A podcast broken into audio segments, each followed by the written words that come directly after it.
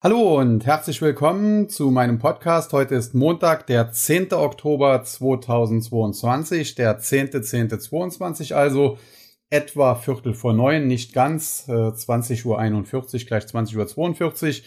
Und äh, wie immer schauen wir uns heute mal das aktuelle Marktgeschehen an, wobei man sagen muss, da ist heute jetzt nicht so viel passiert, was daran liegt, dass in den USA heute der Columbus Day gefeiert wird, also ein Feiertag eigentlich.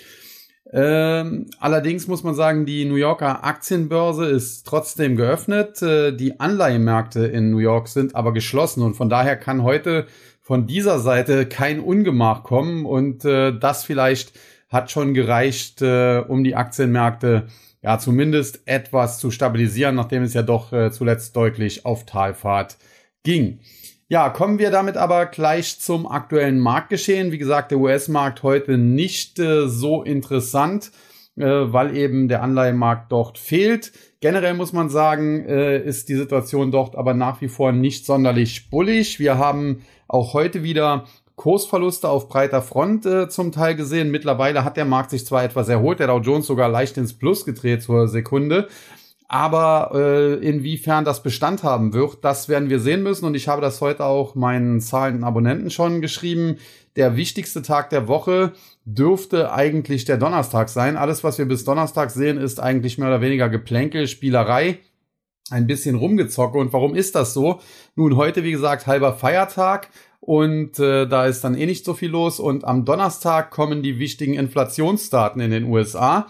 Und äh, da wurde ich dann auch schon gefragt, ja, wie sieht das denn da überhaupt aus? Was wird denn da überhaupt erwartet? Und da gibt es natürlich äh, von äh, Market Watch die sogenannten Kalenders und äh, insbesondere der sogenannte Economic äh, Kalender von Market Watch ist da sehr empfehlenswert, denn dort stehen immer die wichtigen Termine der Woche drin und äh, zudem stehen dort immer die äh, ja, Erwartungen der Analysten, der Volkswirte ist es ja oft, äh, was die halt so erwarten und auch was äh, zuletzt gemeldet worden ist. Und da sehen wir halt für den äh, Donnerstag, den 13. Oktober, also in, heute in drei Tagen, der Consumer Price Index CPI für den Monat September. Da sieht man dann die monatliche äh, Veränderung, die erwartet wird. Die ist aber hier nicht so entscheidend, sondern zum einen ist es die sogenannte Headline Inflation und zum anderen die äh, Kerninflation, der Core CPI, Year on Year, der dort gemeldet wird. Und äh, da muss man sagen, bei der Headline Inflation, da hatten wir zuletzt eine Inflationsrate aufs Jahr hochgerechnet von 8,3 Prozent.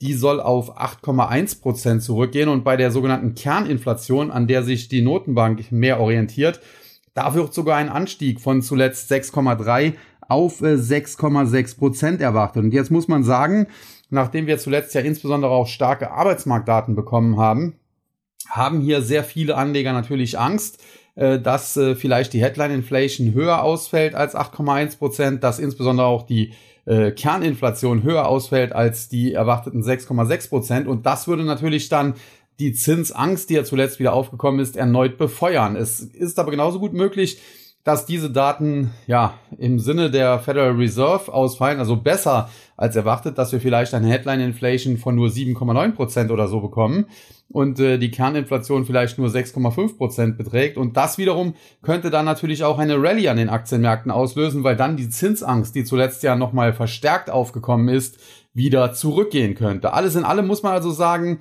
der Donnerstag sehr, sehr entscheidend, auch wenn am Mittwoch bereits die Erzeugerpreise kommen, wenn am Mittwoch auch die FOMC Minutes kommen, also das Protokoll der letzten äh, Notenbanksitzung, der letzten äh, Sitzung des Offenmarktausschusses. Aber ganz entscheidend äh, werden dürften halt die Inflationsdaten am Donnerstag und alles, was wir bis dahin sehen, vielleicht mit Ausnahme des Mittwoch, ist eigentlich nur Geplänkel, ist eigentlich nur Rumzockerei und das gilt natürlich insbesondere heute, äh, wo der US-Markt ja nicht mal so vollständig geöffnet hat. Ja, nichtsdestotrotz äh, gab es heute einige äh, größere Bewegungen, insbesondere der Philadelphia Semiconductor Index heute wieder erneut stark unter Druck. Hat ja zuletzt äh, sehr stark verloren. Das hatte ich ja in meinem YouTube-Video seinerzeit auch äh, so äh, bekannt gemacht, quasi, dass ich hier einen, einen regelrechten Crash erwachte. Da hieß es damals immer, ja, das kann ja gar nicht sein die Nachfrage nach Chips ist hoch und die wird auch in den nächsten Jahren hoch bleiben wegen eben der Digitalisierung. Und da habe ich immer entgegnet, ja, die Digitalisierung stelle ich auch nicht in Frage, die wird auch weitergehen und die Nachfrage nach Chips wird auch tatsächlich hoch bleiben.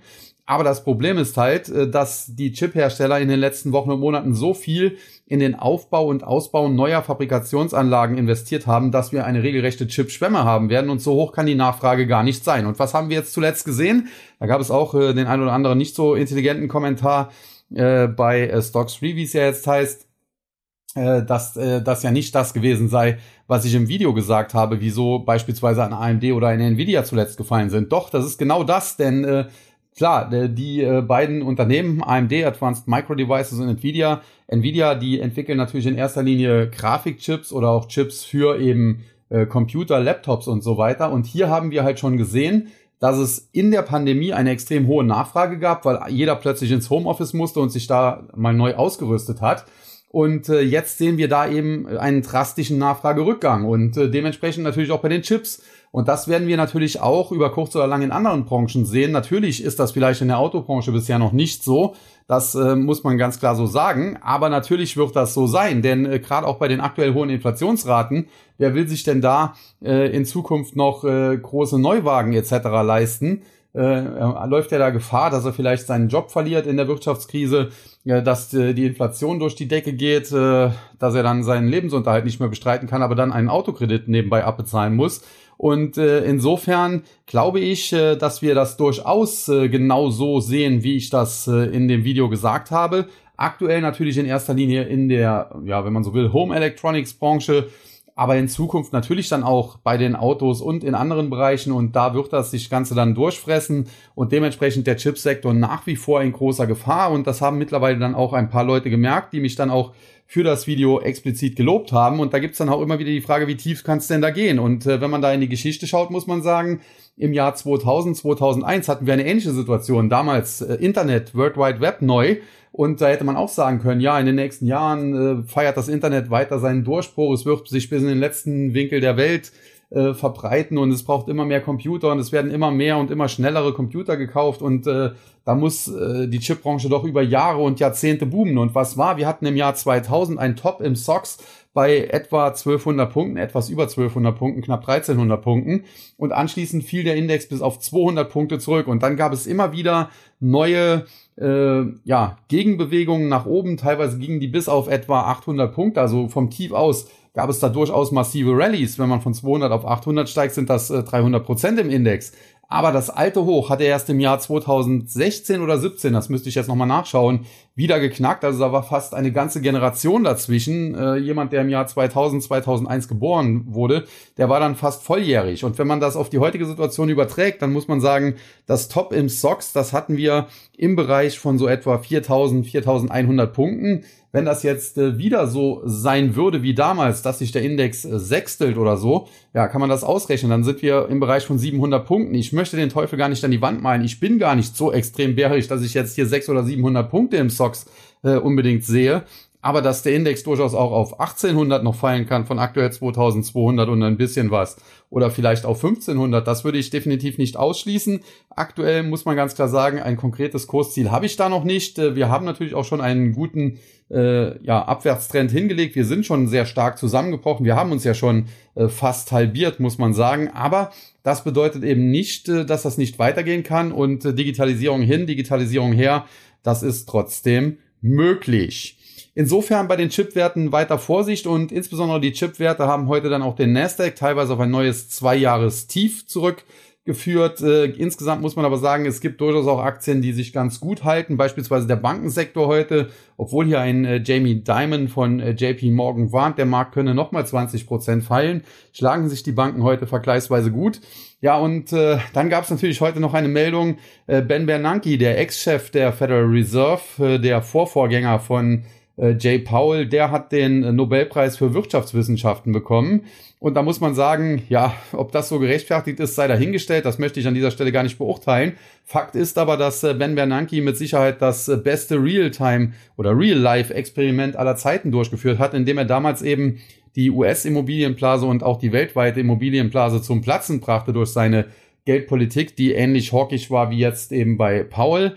Und äh, ja, dann hatten wir damals die Finanzkrise 2007 bis 2009. Ich hatte auch die rechtzeitig vorhergesagt, war deswegen aus dem Markt raus, habe damals so im September 2006 gesagt, wir könnten die größte Krise seit der Weltwirtschaftskrise bekommen und das war ja dann im Nachgang auch fast so. Und äh, schließlich wurde der Markt dann aber von der Federal Reserve in Zusammenarbeit mit der Politik gerettet. Das Ganze hat etwa zwei Jahre gedauert. Im äh, November, so etwa 2008, glaube ich, war es, habe ich dann Aktien gekauft, teilweise Bank of America, wo ich für verrückt erklärt wurde. Die Aktie gab es damals für unter drei Dollar. Und äh, ja, ein, zwei Jahre später, keine Ahnung, wie lange das genau gedauert hat, äh, konnte ich sie für 12 Dollar oder 12,50 Dollar verkaufen. Heute steht sie natürlich noch viel höher. Und insofern, ja, kann ich nur sagen, Ben Bernanke, für mich äh, war der Mann gut, ähnlich wie jetzt Paul. Aber ob das wirklich immer so clever ist, was die US-Notenbank da tut, das sei mal dahingestellt.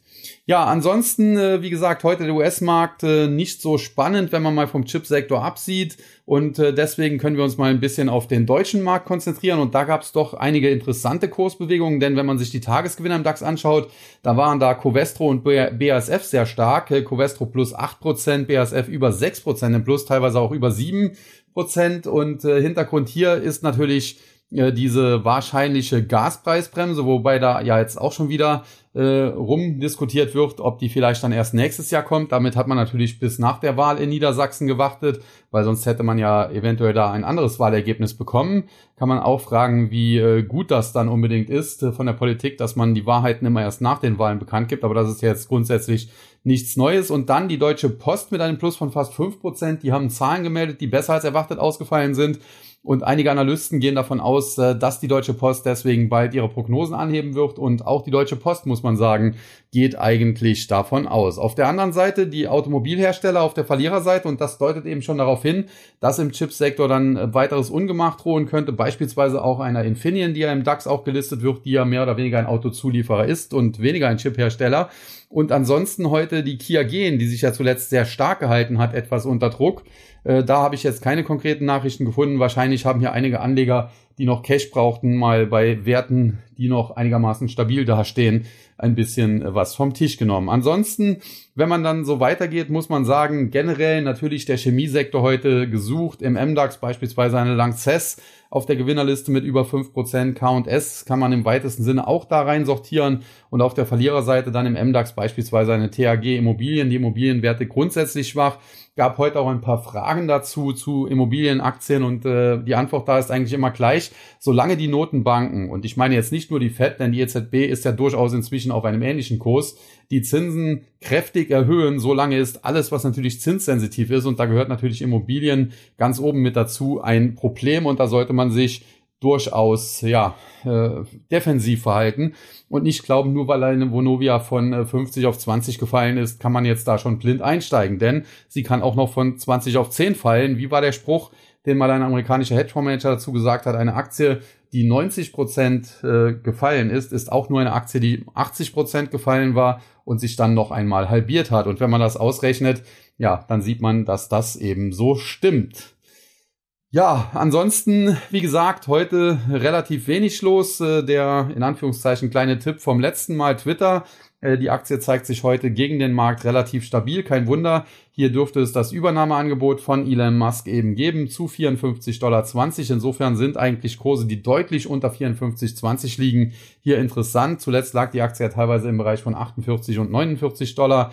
Äh, da hatte man natürlich dann einen gewissen Sicherheitspuffer. Also insofern äh, das ganz interessant. Und an dieser Stelle kann ich dann auch, wie gesagt, weil es heute eh nicht äh, so viel äh, zu sagen gibt, äh, langsam zum Ende kommen. Aber ich möchte das noch verbinden mit einem kleinen Hinweis. Denn am nächsten Freitag, das ist ja, glaube ich, der 14. Oktober dann, äh, wird es zwar den Podcast geben, aber er wird ein bisschen später kommen als äh, sonst, höchstwahrscheinlich denn ich bin in Neckars-Ulm. Und da bin ich jetzt nicht bei der Schwarzgruppe, bei Lidl und so weiter, sondern bei Bechtle, denn Abilitato von Jonathan Neuscheler und Aktienkram, die Lisa Osada hier bei mir aus Trier, äh, bei Instagram zu finden unter Aktienkram. Die haben dort einen interessanten Event auf die Beine gestellt, zusammen mit Bächle, so eine Art Tag der offenen Tür oder Abend der offenen Tür. Ab 19 Uhr geht's los, dort kann man sich eben anmelden. Und äh, ich habe das äh, gesehen und auch schon unterstützt, habe da ja auch schon Postings zu verfasst, dass man sich das auf jeden Fall äh, anschauen sollte. Und äh, natürlich möchte ich dann auch mit gutem Beispiel vorangehen und deswegen werde ich am kommenden Freitag eben in Neckarsulm sein. Das äh, wiederum wird dazu führen, weil die Veranstaltung, glaube ich, von 19 bis 22 Uhr geplant ist, aber meistens wird sowas ja auch ein bisschen überzogen, äh, dass ich eben etwas später dann im Hotel bin und äh, dann später im Hotel auch dann den Podcast aufnehme. An dieser Stelle, äh, wie gesagt, der Hinweis darauf und äh, zugleich der Hinweis, dass man, ich glaube, immer noch teilnehmen kann. Also einfach mal da ein bisschen googeln. Dann müsste man auch die Anmeldeoptionen finden, die Anmeldelinks. Und äh, wer dann noch kommen mag, äh, der hat vielleicht dann auch die Gelegenheit, mich persönlich zu treffen und äh, vielleicht ein bisschen zu diskutieren. In diesem Sinne soll es das für heute schon gewesen sein. Wie gesagt, heute mal eine äh, etwas kürzere Ausgabe, nur gut eine Viertelstunde. Ja, und äh, wie immer verabschiede ich mich dann an dieser Stelle mit der üblichen Verabschiedung. Tschüss und bye bye, bis zum nächsten Mal. Sagt wie immer, ihr euer Sascha Huber.